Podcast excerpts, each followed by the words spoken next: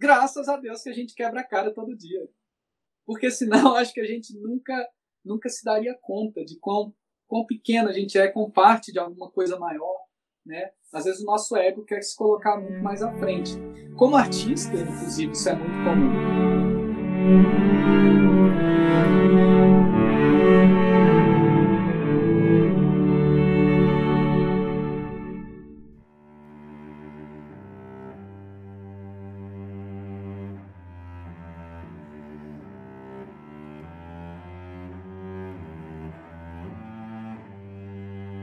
Bem-vindos ao Tchela em Pauta.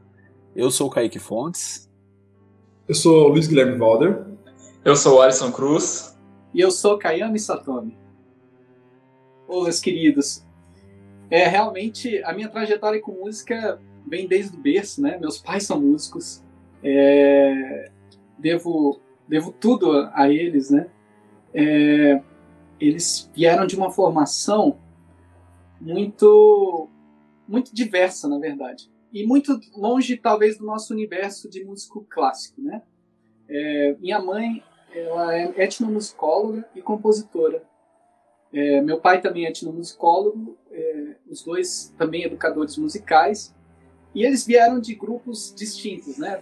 Talvez o pessoal das antigas de São Paulo reconheça o grupo Tarancon, né? Que minha mãe é fundadora, é um grupo de música andina, e meu pai do Quinteto Armorial, é um grupo de música nordestina, né?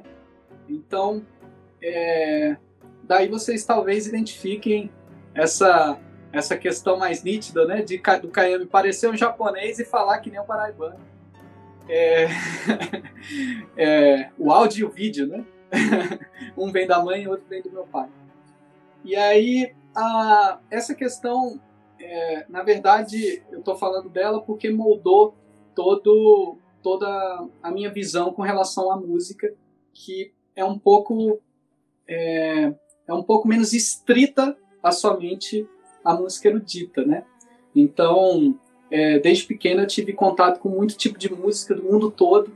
É, meu pai tem uma coleção de mais de 100 flautas do mundo inteiro e, e minha mãe é multi-instrumentista e toca um monte de instrumentos, tanto japoneses, né, é, como koto, shamisen, é, taiko, é, como instrumentos andinos, né, como charango, samponha.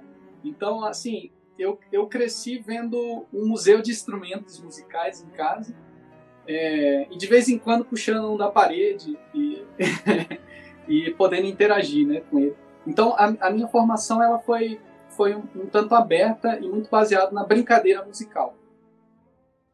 E a formação da Paraíba, né, poucas pessoas sabem, mas a Paraíba é, é, na verdade teve uma das orquestras mais bem pagas no país, né? Inclusive num tempo, num tempo onde, onde a USESP, né, estava forjando aí a sua, a sua identidade, né, e tudo mais. É, Eliasar de Carvalho começou uma orquestra e um movimento orquestral na Paraíba, né? E que trouxe músicos do mundo inteiro. Pagava-se em dólar. Eu acredito que eram, é, eram, era simplesmente a orquestra mais bem paga do país naquele momento, né? Hoje talvez vá mais pelo contrário. Mas naquele momento Eleazar conseguiu atrair músicos do mundo inteiro. Ele trouxe gente de Israel, é, da Itália, e aí muitos argentinos, é, muitos chilenos. E isso daí acabou que é, formou um grande celeiro musical de música erudita.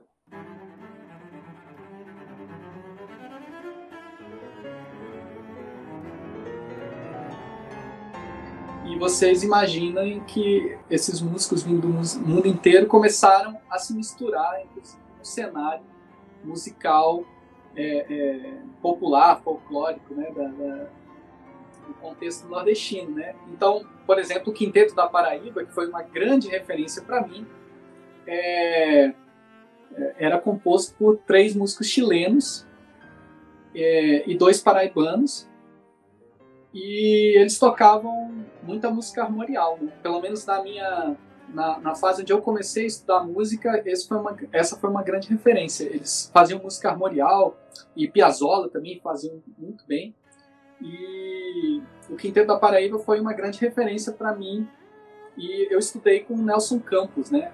O, o violoncelista que é chileno hoje reside em, em Santiago, né?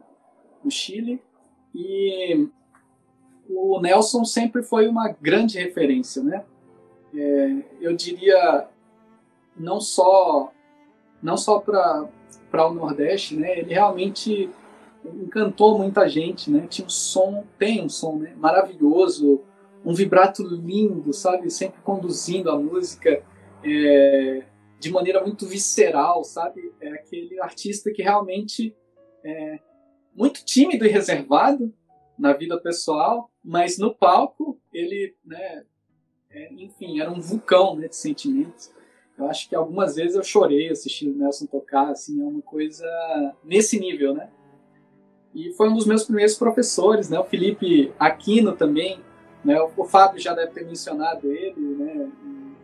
Em outra conversa com vocês, né? Ele é professor lá na Paraíba e e eles me iniciaram, né? E de alguma maneira eu passei muito tempo estudando com, com, com os dois e eu acho que foram dois universos nos quais eu ganhei muito, né? O Nelson, por toda a sua carga emocional e instintiva, né, com relação à arte, ao violoncelo, né? É, e o Felipe com toda a sua a sua carga é, não só a sensibilidade, mas colocar a sensibilidade a favor da pesquisa é, da, de uma maneira científica é, e acadêmica muito pontual que colaborou muito com a minha maneira de pensar, com a minha maneira de ver o violoncelo. Isso daí, né, enfim, se eles assistirem isso, já, já deixo meu abraço aqui, meu agradecimento de vida inteira, né? Realmente foram os professores que, que sempre me estimularam muito. E, enfim, logo, logo estava eu fazendo os festivais, né? Fazendo parte, do, participando dos festivais, e pude ver é, um mundo por um outro prisma que que que há uma visão que é, traz traz realmente a, a, a música erudita né, no seu no seu auge no seu resplendor né? Ah, eu acho que é uma visão que se tem nesses grandes centros como São Paulo Rio é, Belo Horizonte né?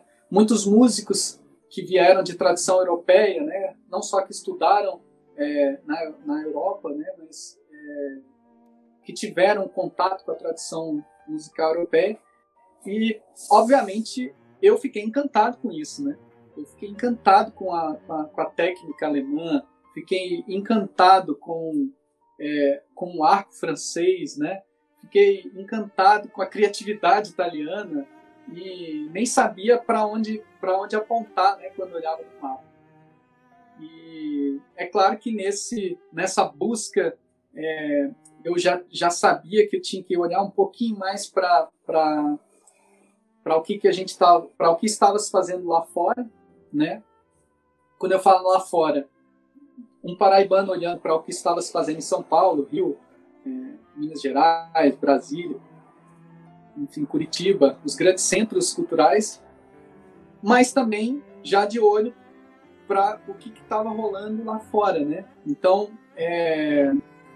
e aí nesse cenário eu descobri assim como que o violoncelo estava bem servido de brasileiros, né? E, e nesse contexto é, vale a pena salientar, eu não falava nenhuma língua fora o paraibanês. Então, é, para mim era muito era muito difícil pensar que teria que aprender alemão, inglês, italiano, francês, né? E então eu mirava muito nos brasileiros. Então, é, saber que a gente contava com o Antônio Menezes, né? Assim, que é um, um grande brasileiro, super bem estabelecido no cenário internacional. É, saber que dois dos, dois dos grandes professores é, de principalmente 30 anos atrás, né, como o Aldo Parisot, brasileiro, é, Márcio Carneiro na Europa, brasileiro. É, isso para mim, assim, levantava a minha autoestima e pensava assim, poxa, eu acho que eu tenho uma chance, eu acho que eu tenho que ir atrás desse pessoal para para entender como é que como é que funciona, né? Então meu estudo meu estudo no exterior foi foi norteado por esses desejos, né? É, e aí eu fiz questão de ir atrás desses professores que eu mencionei em festivais, né? Entender quando é que eles estavam no Brasil para ir na cola deles, né?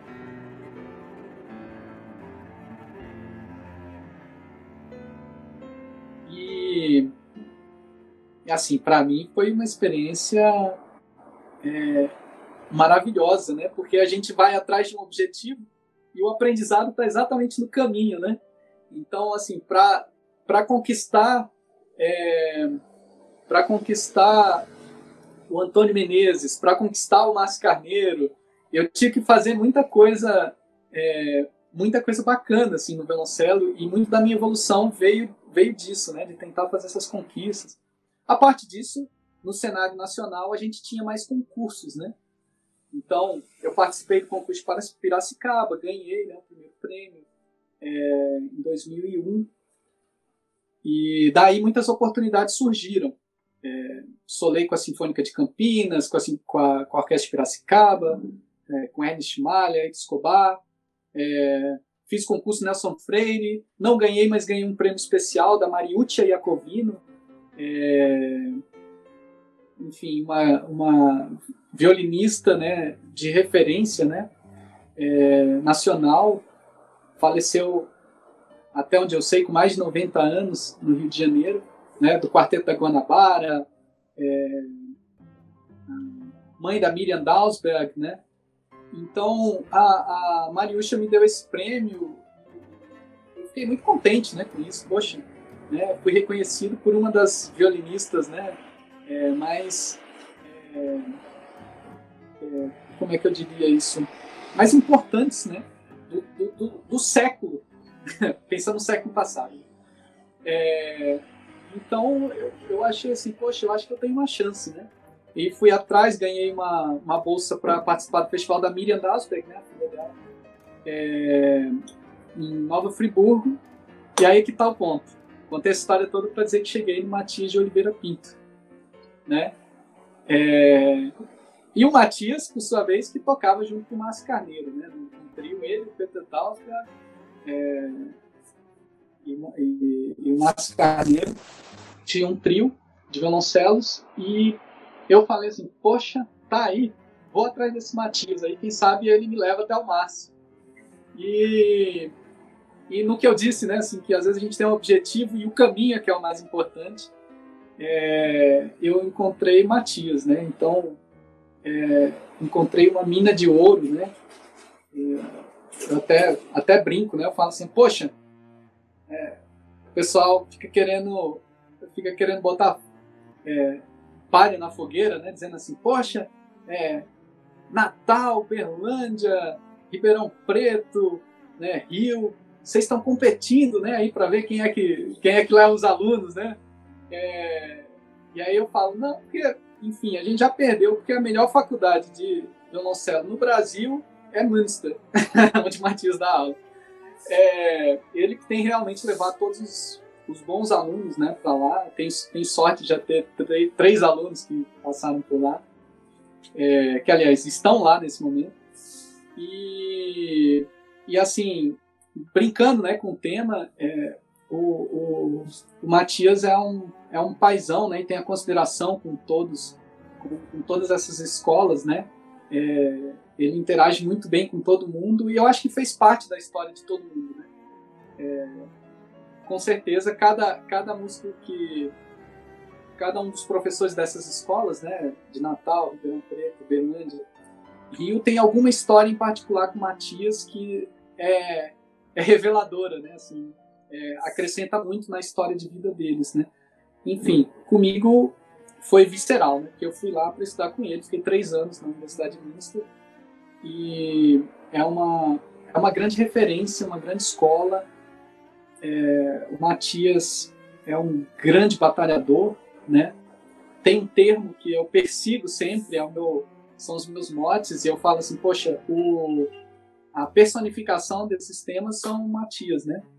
É, uma vez eu li num livro As Qualidades do Inestimável, né? Não sei se vocês já, já, já leram esse livro, né? Sobre o rei Salomão. E aí fala que o inestimável ele é bondoso, ele é íntegro, generoso e gracioso.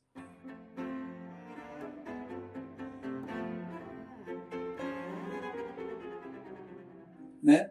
Então, é, Matias de Oliveira Pinto é tudo isso, né?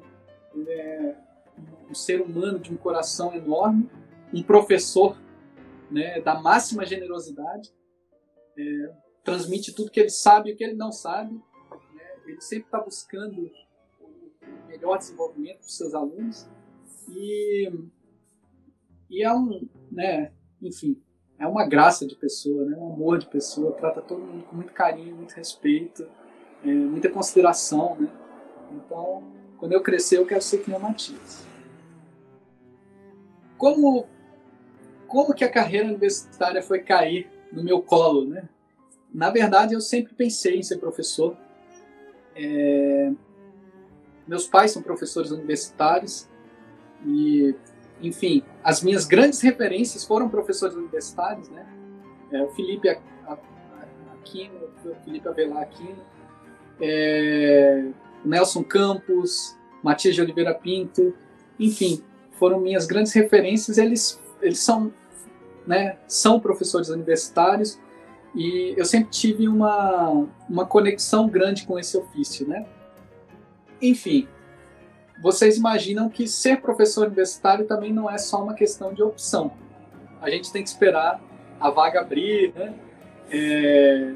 Então tem, tem uma historinha com relação a isso que é, assim, é, em 2009, né, no, não sei se o auge do Reúne, né, mas pelo menos no, no pipocar do Reúne.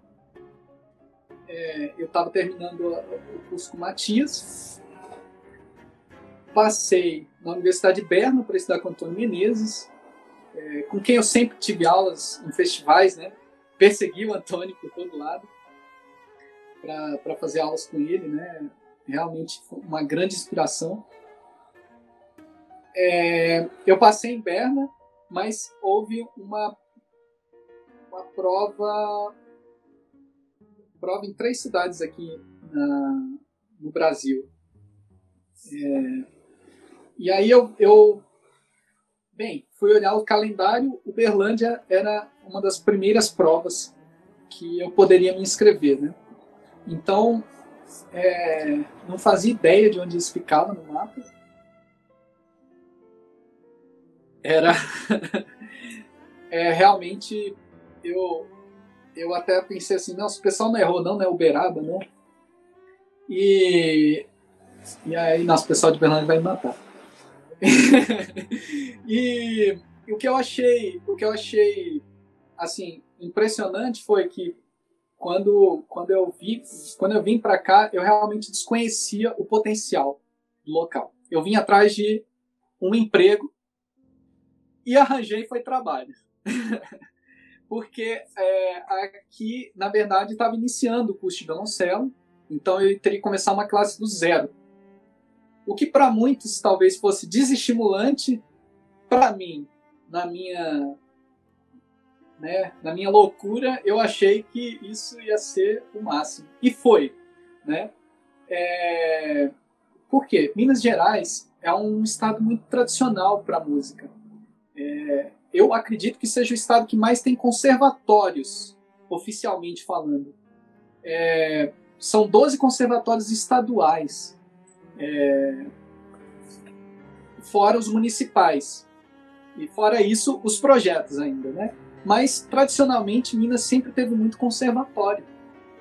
É, imaginem que o curso de música daqui tem mais de 60 anos e foi fundado no conservatório. Então, há uma tradição muito grande de, de se estudar música aqui em Minas. É, fora isso, minha admiração por grandes músicos mineiros. Né? Não vou nem começar a elencar aqui, que senão ficamos até o resto do vídeo falando sobre isso. Mas é, Uberlândia é um dos que tem, um dos, uma das cidades que tem conservatório né, estadual E na época eu perguntei assim, quantos alunos? Tem uns 300 alunos? Não, tem mais um pouquinho, 4 mil.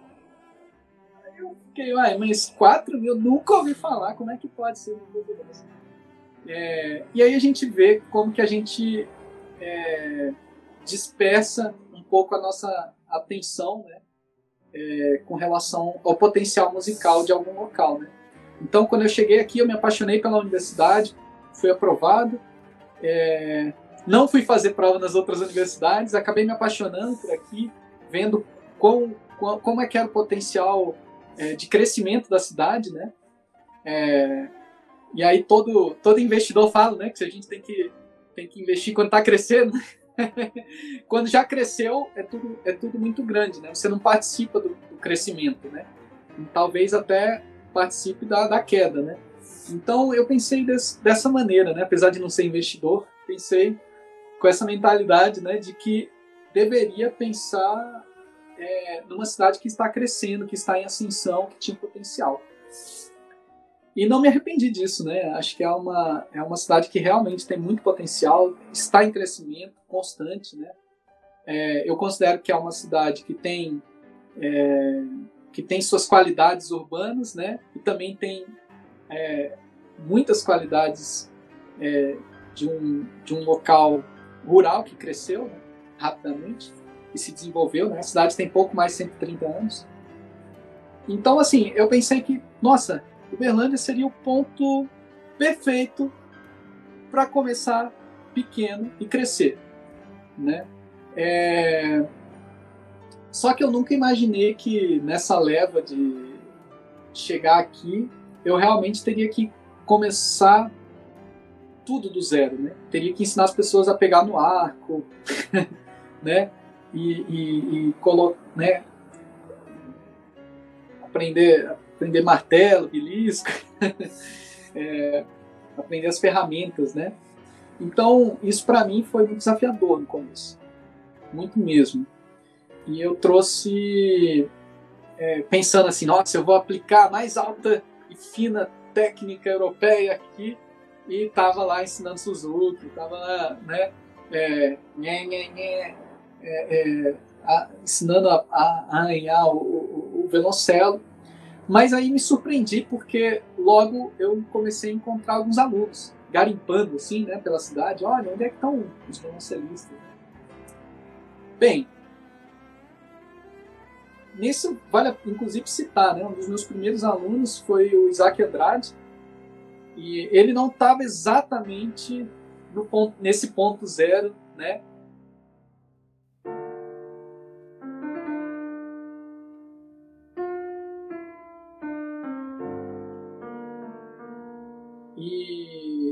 Eu acho que ter conhecido ele, o Gabriel Gonçalves, é, Rafael, que eu esqueci o sobrenome dele, mas eu acho que é Gonçalves também, é, Bruno Taia. Esses foram foram os carinhas que estavam aqui nos projetos e que estavam nos conservatórios e que queriam crescer, queriam desenvolver. E isso para mim foi ótimo, porque aí meu, meus, meus olhos brilharam, né, como professor, e disse assim: Poxa, se eles querem, agora eu tenho o que eles. Eu acho que eu tenho o que eles precisam e posso parar de ensinar o rabecão, né? Então foi muito legal isso, porque é, os, os, nesse caso eu até estou colocando alunos, né, no, como se fosse currículo, e eu acho que é, nesse caso é muito importante, sim, porque talvez se eles, se eu não tivesse os conhecido, eu tivesse voltado para a Europa e desistido disso tudo, dessa dessa coisa doida de ensinar e fazer um negócio, um movimento legal aqui no Brasil, né? Aliás, fazer um movimento legal não, fazer parte de um movimento legal, né? porque já tinham focos aparecendo aí em várias, em, em várias cidades, né? É, eu acho que é isso muito bacana. Então, para mim, para mim esses, esses alunos eles deram uma faísca que foi de começar o grupo de violoncelos, né? E aí vem o, o Woody Cello Ensemble, né? Que foi é, foi criado para eu achar essas pessoas, né, que queriam violoncelo, que gostam de violoncelo, queriam aprender violoncelo assim na vera, né? E, e eu tava, né, 24 anos, acho 25, sangue nos olhos, né? Tava, tava fervendo de música. Tinha participado dos festivais de Kronberg, é, Amsterdã, Cello Biennale, é, um festival que não existe mais. Quer dizer, existe. Hoje chama Piatigorsk, que está em Los Angeles, né? Mas é, antes era, o, era um, um, festival de violoncelos em Manchester, né? É, que o Ralph Kishball organizava. Então você imagina assim, Siena, né? Aquele Academia Kidiana, o Menezes. Então assim, para mim eu estava fervendo muito em, em alta performance e foi muito frustrante num primeiro momento chegar numa cidade pequena no interior do Brasil, né? No meteoro, cair aqui e, e, e, fazer assim, poxa, vou criar uma, uma classe de violoncelos aqui, né? E vamos fazer o violoncelo prosperar por aqui. Então, é, é, graças aos alunos que me incentivaram a, a, a ficar graças aos meus colegas na universidade que também disseram, poxa, tem paciência, né? Demora um tempinho para essas plantinhas crescerem, né? E, e eu aprendi muito. É, eu diria que essa daí foi a minha grande, grande lição com relação a ter uma meta grande ousada, né? Eu queria realmente ter uma classe legal de violoncelos aqui. É, e sobre começar pequeno, né? Às vezes a gente tem muito medo de começar pequeno, mas é, é isso que é isso que eu acho que é, é isso que traz as grandes conquistas, né? Você, para mim, foi muito bom. Aprendi humildade aqui, assim. Eu, eu era muito pretencioso, muito, né? Às vezes muito arrogante. Talvez não, não externamente. Eu acho que nenhum colega vai dizer, nossa, Caiano era arrogante, né? mas lá dentro, né? Lá dentro eu tinha pretensões muito, muito altas e aqui, na verdade, foi uma, uma grande escola para a humildade, para entender que a gente deve começar pequeno, tem que aprender realmente a, a semear, né? a, a cultivar. É, e aí, nesse, nesse aspecto, cultivar relações humanas, cultivar é, as ambições, né? Desculpa o termo, né? Ambição às vezes é uma palavra meio pesada, mas eu acho que todo mundo tem ambições na vida, tem planos, né? Querem chegar em algum lugar. E, e eu queria, né? Eu não queria ser a melhor escola do Brasil, mas eu queria fazer onde eu estivesse uma escola bacana, que eu me orgulhasse, que eu olhasse assim, poxa, que bacana, né? Que tem esse pessoal todo, né? E, aí eu até brinco, né? Que eu falo que um dos processos seletivos daqui da, de Belândia é que o pessoal tem que ser muito bacana né? para fazer parte, né? É, é, porque eu falo assim, ah, gente, eu, eu vou dar o máximo com vocês, vou dar todas as minhas ferramentas para vocês. É, é, realmente de coração, é de pai para filho. Mas eu tenho que sentir que vocês vão fazer um bom proveito, né? Então eu até brinco, né? poxa, a pessoa tem que ser muito gente fina para receber informação e para tocar violoncelo, né? Porque depois ela vai interagir em orquestras, vai interagir em grupos de música de câmera, e a gente vai ser colega, vai tocar um do lado do outro, e, e né? Nada de gente estranha aqui por aqui, né? É, é, coisa, coisa ruim, né? Vamos, vamos afastar essas coisas. Então foi muito legal porque realmente foi um crescimento muito saudável, foi um crescimento, é, uma, uma irmandade, né? Assim como eu vejo que acontece aí em Ribeirão Preto, eu vejo que acontece é, lá no Rio Grande do Norte, né? É, que realmente é uma fraternidade, né? Aliás, o nome do grupo de vocês é fantástico. Fratres, eu, eu disse, poxa vida, esse, esse daí é a ideia, é o propósito é, por trás disso tudo, né? Eu acho que o propósito por trás de tudo que o André está fazendo aí é exatamente isso, né? Uma irmandade, uma fraternidade e, né? Transformar todo mundo em, em, em pessoas boas tocando bem violoncelo. Isso daí é bacana. É, queria perguntar para você que é ser artista, na sua opinião, e como o professor pode auxiliar a construção do aluno artista. Meu Deus. Eu ainda não sei o que é ser artista. Como eu disse, é uma, é uma busca, né? A gente. Eu, eu brinco que a gente é caçador de arco-íris, né? A gente vai atrás, vai atrás, mas sempre quando chega perto ele se distancia, né? É, eu acho que isso é, é muito bonito. O, o, artista ele vai atrás do ideal, né? ele persegue ideais e o ideal está sempre se alterando, né? Há uma alteração muito grande dos, dos ideais. Varia de acordo com o tempo, local também, né? Mas no geral o, o artista sempre tenta sintetizar, né? A sua maneira, né? Com seus filtros ele sempre tenta sintetizar o que há de mais proeminente, né, ao seu redor, né, ou pelo menos ao, ao alcance da sua sensibilidade. Então eu vejo eu vejo realmente o artista como esse catalisador, né, de, de, de tudo que tem no mundo. É, obviamente, é, a gente por muito tempo, acho que perseguiu o ideal do bom, do belo e do nobre. E em alguns momentos não, né? Em alguns momentos o, o artista quis colocar sua dor, suas tragédias, né, para fora. E eu acho isso também muito importante. Enfim, o artista, ele, eu acho que ele se constrói com, com tudo que, com tudo que há ao seu redor. A gente a gente copia muito, a gente imita muito, mas em algum momento a gente adquire a nossa própria personalidade. Por que, que eu falo copia muito? Eu diria que todo aluno é um copião. né? o, todo aluno, ele, ele, quando vai atrás de um professor, ele tenta copiar ao máximo. Né? E eu acho que essa, essa etapa é muito importante. Né? Eu tenho uma filhinha de nove meses e é a coisa mais linda do mundo. E é, é muito interessante ver. Não puxou o pai, obviamente, não puxou. Mas a, ela, ela tem. Ela tá nessa fase de imitar, né?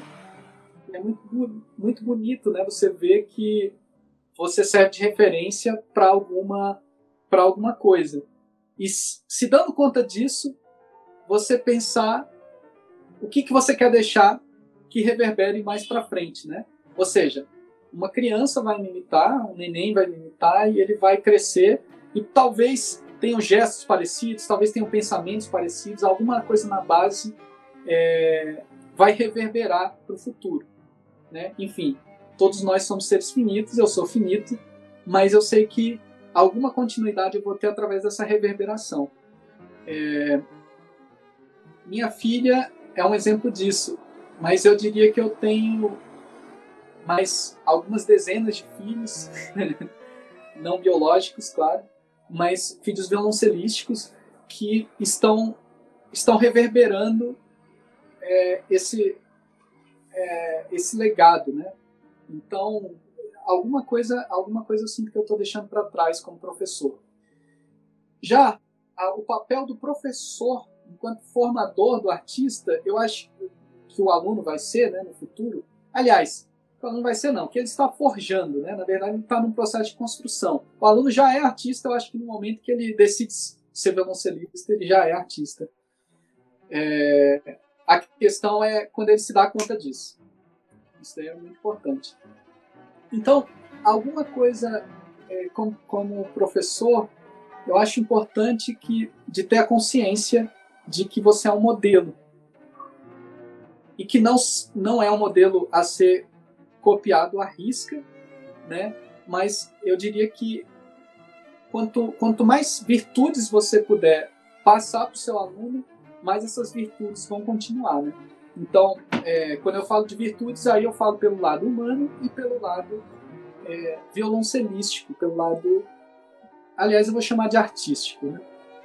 técnico, técnico musical, artístico, enfim porque todo mundo está num processo de busca. O, o, aluno muitas vezes acha que o, a ponta do arco-íris é aquele professor que ele está vendo, né? E aí, uma vez que ele conquista as ferramentas, ele modela aquele professor, é, ele começa a olhar para outro arco-íris, né?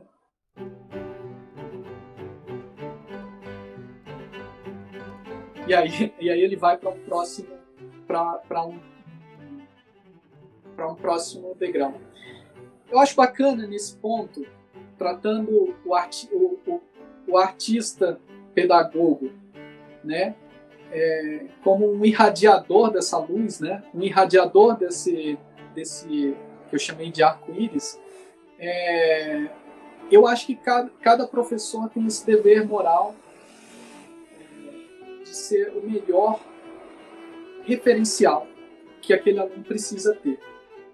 E aí muitas vezes brincando com com a temática, eu acho que o professor ele tem que ele ele tem que ser um arco-íris diferente para cada aluno, de alguma maneira. Né? Para alguns alunos ele tem que falar mais de técnica, para outros ele tem que falar mais de expressividade, para outros ele tem que falar da consciência musical e artística, né? Então o professor ele está sempre gravitando aí entre entre esses temas e para cada para cada aluno eu acho eu diria que ele irradia uma luz distinta, né? É, um, um, ponto distinto e, e essa percepção de si mesmo é muito importante. E aí eu falo como, como professor para professores, né? É... Enfim, esse é um tema, esse é um tema muito, muito grande filosoficamente, dá muito pano para manga, né? Mas eu acredito que numa, numa, no primeiro, no primeiro olhar, nessa né, essa conversa aqui é suficiente. Nessa mesma ótica, né, costuma ser frequente uh, alguns violoncelistas, quando eles vão estudar no exterior, eles terem uma reformulação técnica, né? Eles terem que passar tempos estudando ali cordas soltas, né? Aprendendo a olhar para a técnica de uma forma diferente. É, queria que você dissesse um pouco da tua experiência é, nesse sentido, se você teve que passar por uma reformulação técnica ou se seus colegas de estudo tiveram que passar sobre, é, por essa reformulação técnica e o que você pensa sobre isso? Eu diria que cada professor tem o seu universo técnico, né? E tem as suas premissas de coisas, principalmente das coisas que funcionaram para si. Mas hoje é muito difícil você dizer que um músico é, é, segue uma cartilha de uma escola, né? Hoje, porque as escolas são muito variadas, né? As próprias escolas hoje se confundem, né? Hoje falar de escola russa, escola alemã, escola francesa, escola americana, é, eu diria que acaba virando é, uma conversa improdutiva, porque na prática muito, a, a, as escolas derivam uma das outras e, na verdade, elas se desenvolvem muito através de cada indivíduo, né? Cada violoncelista que representou aquela escola, ele, assim como uma flor, né? Ele desabrocha de uma maneira diferente. É... Algumas escolas com, com quando eu falo escolas, o, o professor, né, em algum local, é, em alguma instituição, algumas escolas é, tentam ser um pouquinho mais estritas, né? Na Alemanha, ah, no tempo quando eu, quando eu fui estudar lá em 2005, 2006, é, o que eu senti é que em muitas escolas alemãs havia uma reestruturação técnica muito forte, né? É, você via grandes é, grandes músicos saindo é, de locais, né, por exemplo, como América do Sul, é, Ásia, enfim, para estudar na Alemanha e eu, eu via que quase todos os professores, principalmente os alemães mesmo, os alemães que davam aulas em universidades alemãs, eles faziam o aluno passar por uma reestruturação técnica. Essa reestruturação técnica realmente consistia em, muitas vezes em zerar o aluno o aluno passava no conservatório tocando Dvorak, tocando Elga, enfim, tocando os grandes concertos standard e se via, né, para crescer, teria que voltar para um momento é, de técnica básica. E é, em alguns aspectos eu acho que eu vi muitos bons artistas serem destruídos por esse por esse conceito, né? Mas também entendia a cabeça dos professores, né? Enfim, se esse aluno ele vai me seguir, se ele vai me modelar, eu preciso ensinar para ele quais são os meus princípios, né? Quais são os meus valores técnicos, artísticos, musicais, né? E se ele me escolheu, obviamente, ele me deu uma carta branca para fazer isso. Obviamente, acho que alguns professores das antigas faziam faziam isso com um certo desrespeito, né? Realmente negando tudo que o aluno tinha aprendido antes. Mas eu tive a sorte de ter uma reestruturação técnica com o Matias que foi gentil.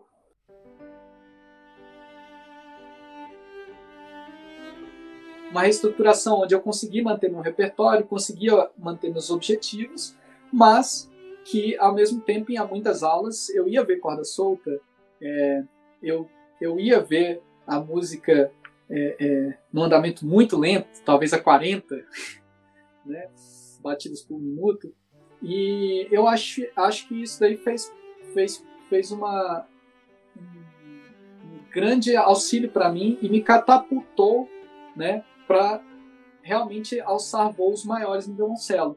Então, no meu caso, a reestruturação é, técnica ela ocorreu, ela ocorreu de forma gentil, porque eu acho que assim, assim é o professor Matias de Oliveira Pinto, e também porque esse eu acho que havia um, um respeito muito grande pelo, pelo aluno, né? Então o Matias respeitou muito tudo que eu já tinha aprendido, tudo que eu já conseguia tocar e fazer artisticamente. É, então ele foi um desses professores que que fez essa transição muito gentilmente. Eu, eu assim sou muito grato a ele eu também tento fazer isso. E eu vejo que meus colegas também fazem isso. Meus colegas professores universitários, né? E eu acho isso muito saudável, né? Na verdade, a única coisa que é, às vezes não, não está é a clareza do que a gente está fazendo, né? É, Para a maioria dos meus alunos há uma conversa grande com relação à reestruturação técnica, né? Mas antes eu acho que eu empurrava meio goela abaixo, né? professor meio inexperiente empurrava a goela abaixo. Dizia, não, você tem que fazer certinho. Não, você tem que fazer. Esse tem que, né, é, na verdade, é um pouco, às vezes um pouco injusto, né, porque desconsidera tudo que, tudo que, a, que a pessoa aprendeu, né, das formas que aprendeu. Mas, na verdade, era é esse momento que eu acho que é bacana para o professor dizer assim, olha, vamos fazer uma sintonia fina entre o que você já sabe e entre o que eu valoro, quais são os meus princípios técnicos que eu utilizo na hora que eu estou tocando, né? Que eu utilizo para tocar como você me vê tocando e que se você quiser tocar mais ou menos parecido, tá aí, né? É, tá aí de bandeja, né? O que você vai ter que fazer. E na verdade é isso depende muito da maneira como essa reestruturação é servida mesmo, né? Então, eu acho que é, eu acho que é muito bonito quando a gente consegue fazer isso de forma gentil com o aluno, né? É, enfim, e eu sou totalmente em prol da reestruturação técnica, hein, gente? Mas gentil.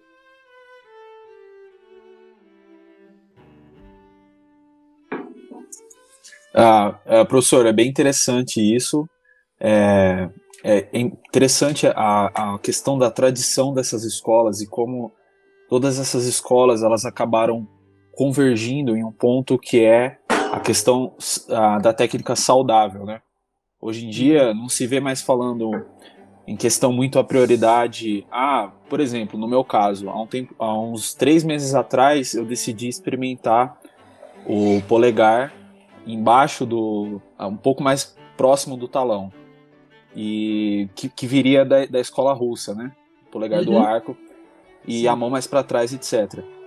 E eu senti que para o meu corpo, ah, embora ah, o resultado sonoro seja diferente, para o meu corpo eu não consegui me adaptar por conta da minha estrutura física. Uhum. Então, e, ah, pode parecer uma coisa muito pequena, porque nós temos essas questões na mão esquerda também, etc. Mas isso me despertou para o fato da questão de a consciência uh, do indivíduo em relação à técnica? Eu acho que a reestruturação técnica, só para não deixar nenhuma dúvida nesse aspecto, é, na verdade, alguns preceitos básicos que eu até diria que para muitas escolas ela é incomum, né? É, quando você fala, por exemplo, da, da, da mudança do polegar, né? É, da, da quina, né? Entre a madeira e o talão, para o talão, né? Para o C do talão, é, essa mudança é uma, eu não sei, talvez passe por uma reestruturação técnica na Rússia, né? Talvez todo mundo que vai estudar na Rússia tenha que passar por isso. Eu não sei, eu, eu realmente eu desconheço essa parte.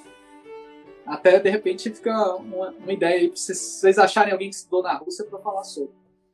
É, o que, é, é, mas assim, eu acho que isso é uma reestruturação muito maior. Não é técnica sobre preceitos, né, da, da do professor da escola. É, assim como, por exemplo, o espigão tortelier, né?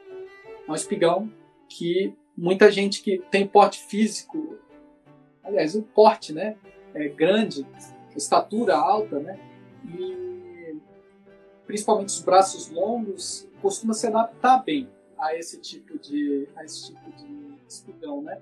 Mas aí eu diria que é, nesse aspecto ele pode ser uma pode ser uma, uma reestruturação mais como é que eu diria ela é um pouco mais agressiva, né? Porque ela mexe na postura como um todo, né? Não sei, não sei se vocês já, já viram isso, mas eu, eu vejo muito comumente um aluno ou outro chegar com o espigão tortelier. Aí fala, é, beleza, me fale mais aí sobre o espigão. Não, tô adorando, não sei o quê, maravilhoso, sei, né? Beleza, então vamos testar, né? Você tá gostando? Então vamos lá, vamos continuar com esse, com esse espigão aí, vamos ver o que, que você acha. Em geral, dá alguns meses e o aluno desiste. E, em geral, ele fica com o ombro lá em cima, né? É, fica com os cotovelos altos.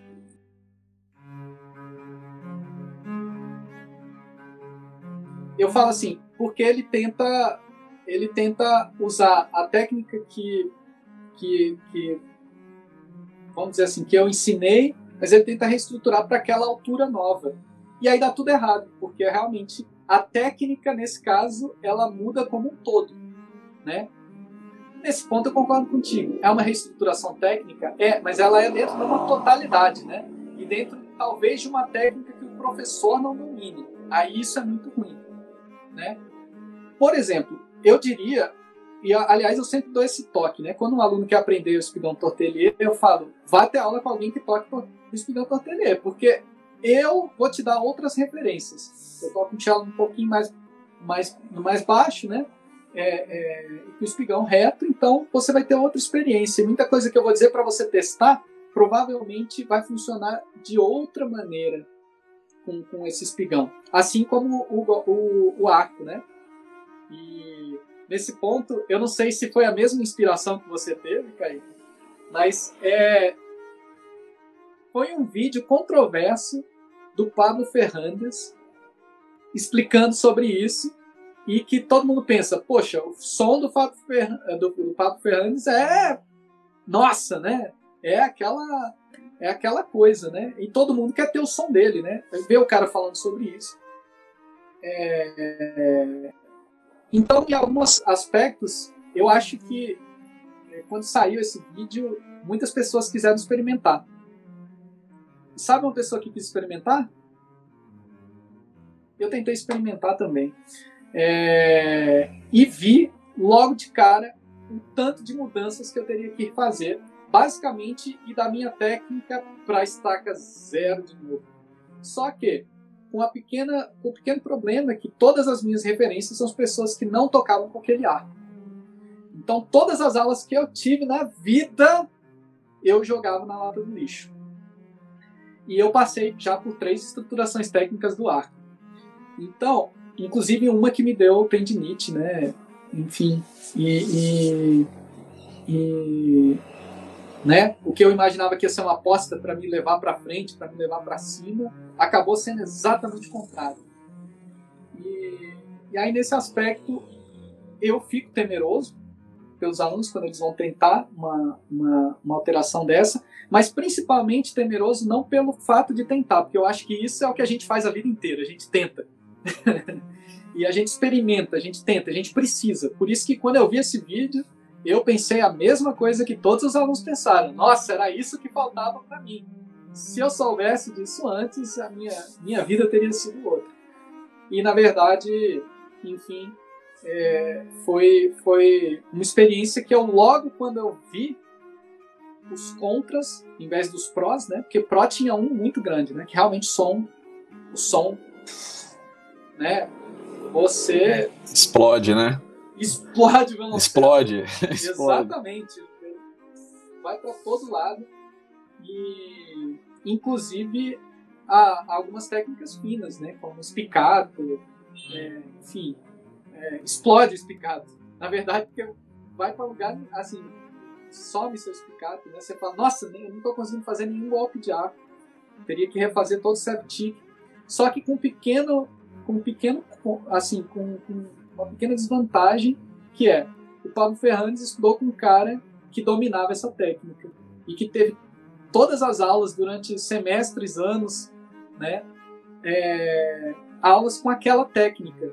Então, ele pôde, a partir da sensibilidade do professor dele, ir chegando a, a, e com informações valiosíssimas, né? Que são aquelas informações de geração para geração, né? Que vem passando até chegar em você. E a gente só viu um vídeo no Instagram e quer, e quer fazer toda a revolução, né? É óbvio que não vai conseguir.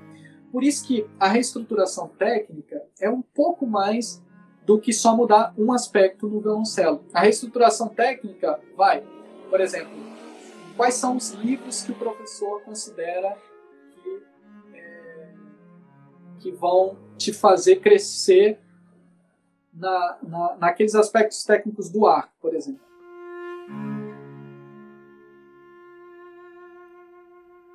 Eu, por exemplo, uso Septic.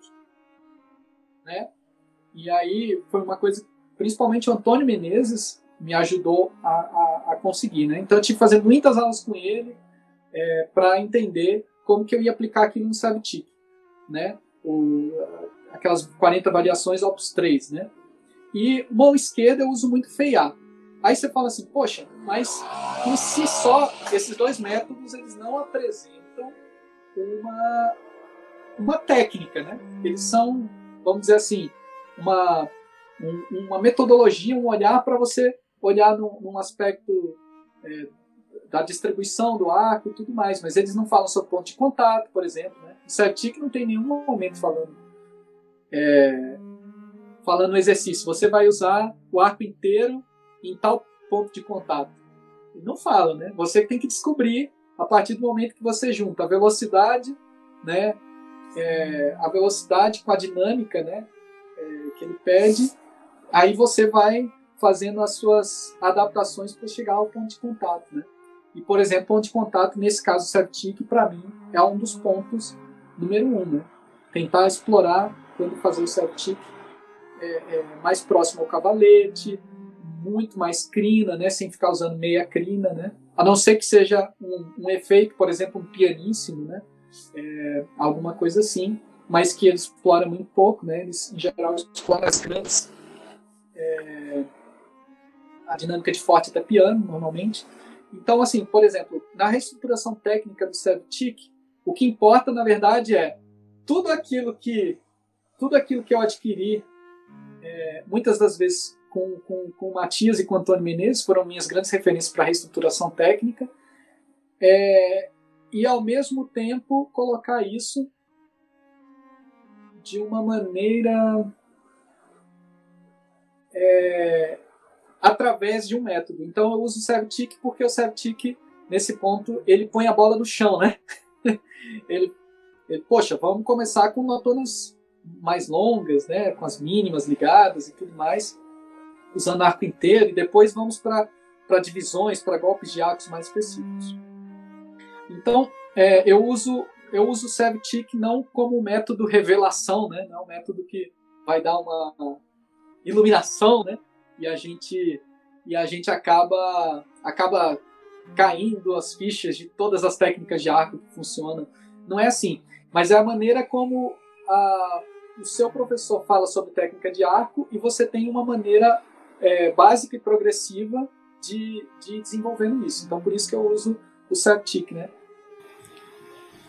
Professor, eu só queria comentar que é muito legal é, ver demais é, uma pessoa que trabalha em alto nível sobre essa questão da nossa constante batalha contra o ego, que, querendo ou não, uma reestruturação técnica é uma batalha contra o nosso ego. E é interessante que a gente pode linkar isso com uma coisa que o Starker falava muito, que apesar dos comentários sobre ele é, ser uma pessoa fria e que muito sério, mas é muito legal que diversas vezes ele cita a questão da destruição todo dia para ter uma construção todo dia.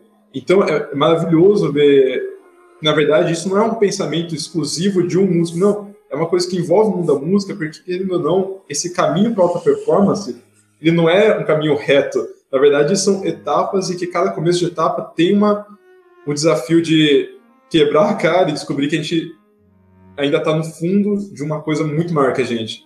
Então, acho muito legal, é, vindo de você, ver que realmente é algo constante. A importância dessa batalha contra o ego e saber que isso, a longo prazo, tem um impacto muito maior na nossa musicalidade. Só queria comentar isso, que é muito legal.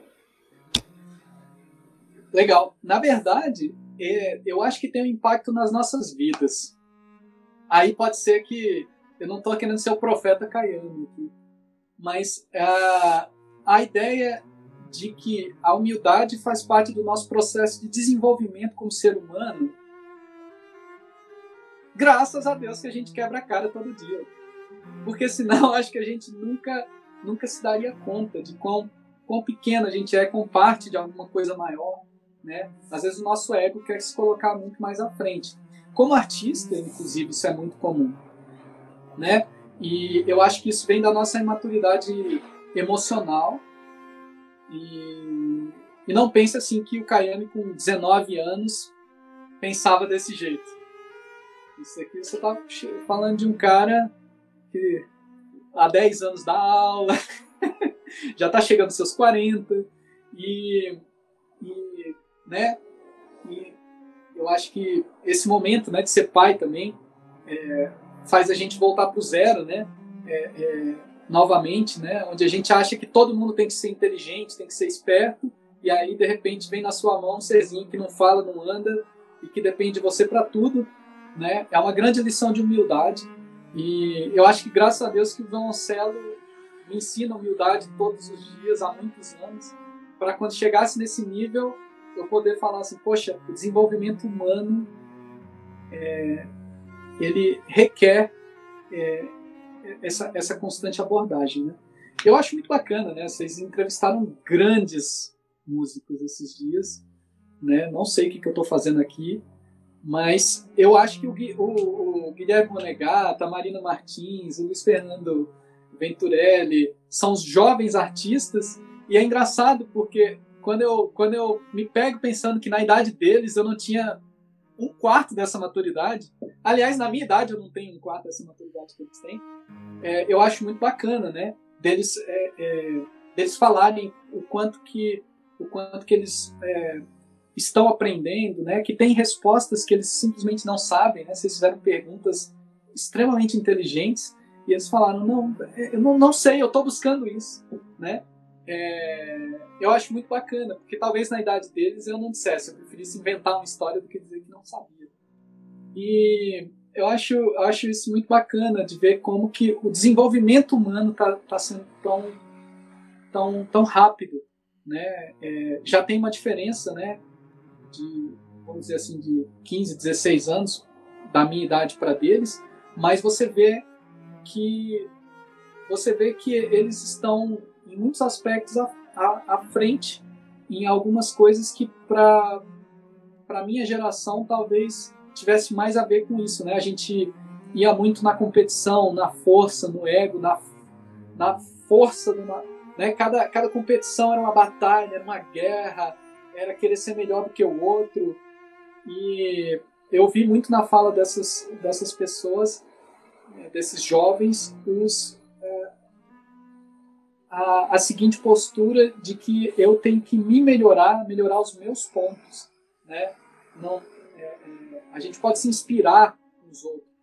o que que, o que que vai te dar melhora?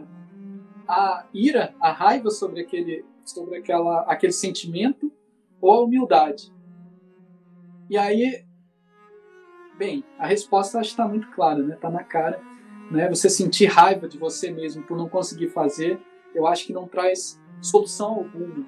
Né? Você se culpar por não conseguir ser o que você gostaria, gostaria de ser, ou você não, não tocar o que você gostaria de tocar, não é uma culpa não, não é uma culpa sua, né? É um processo e você tem que entender que muitas vezes no processo a gente quebra a cara e muitas vezes magicamente é o que faz a gente pensar em como que poderia melhorar e nesse como poderia melhorar é o nosso passo a passo para o desenvolvimento.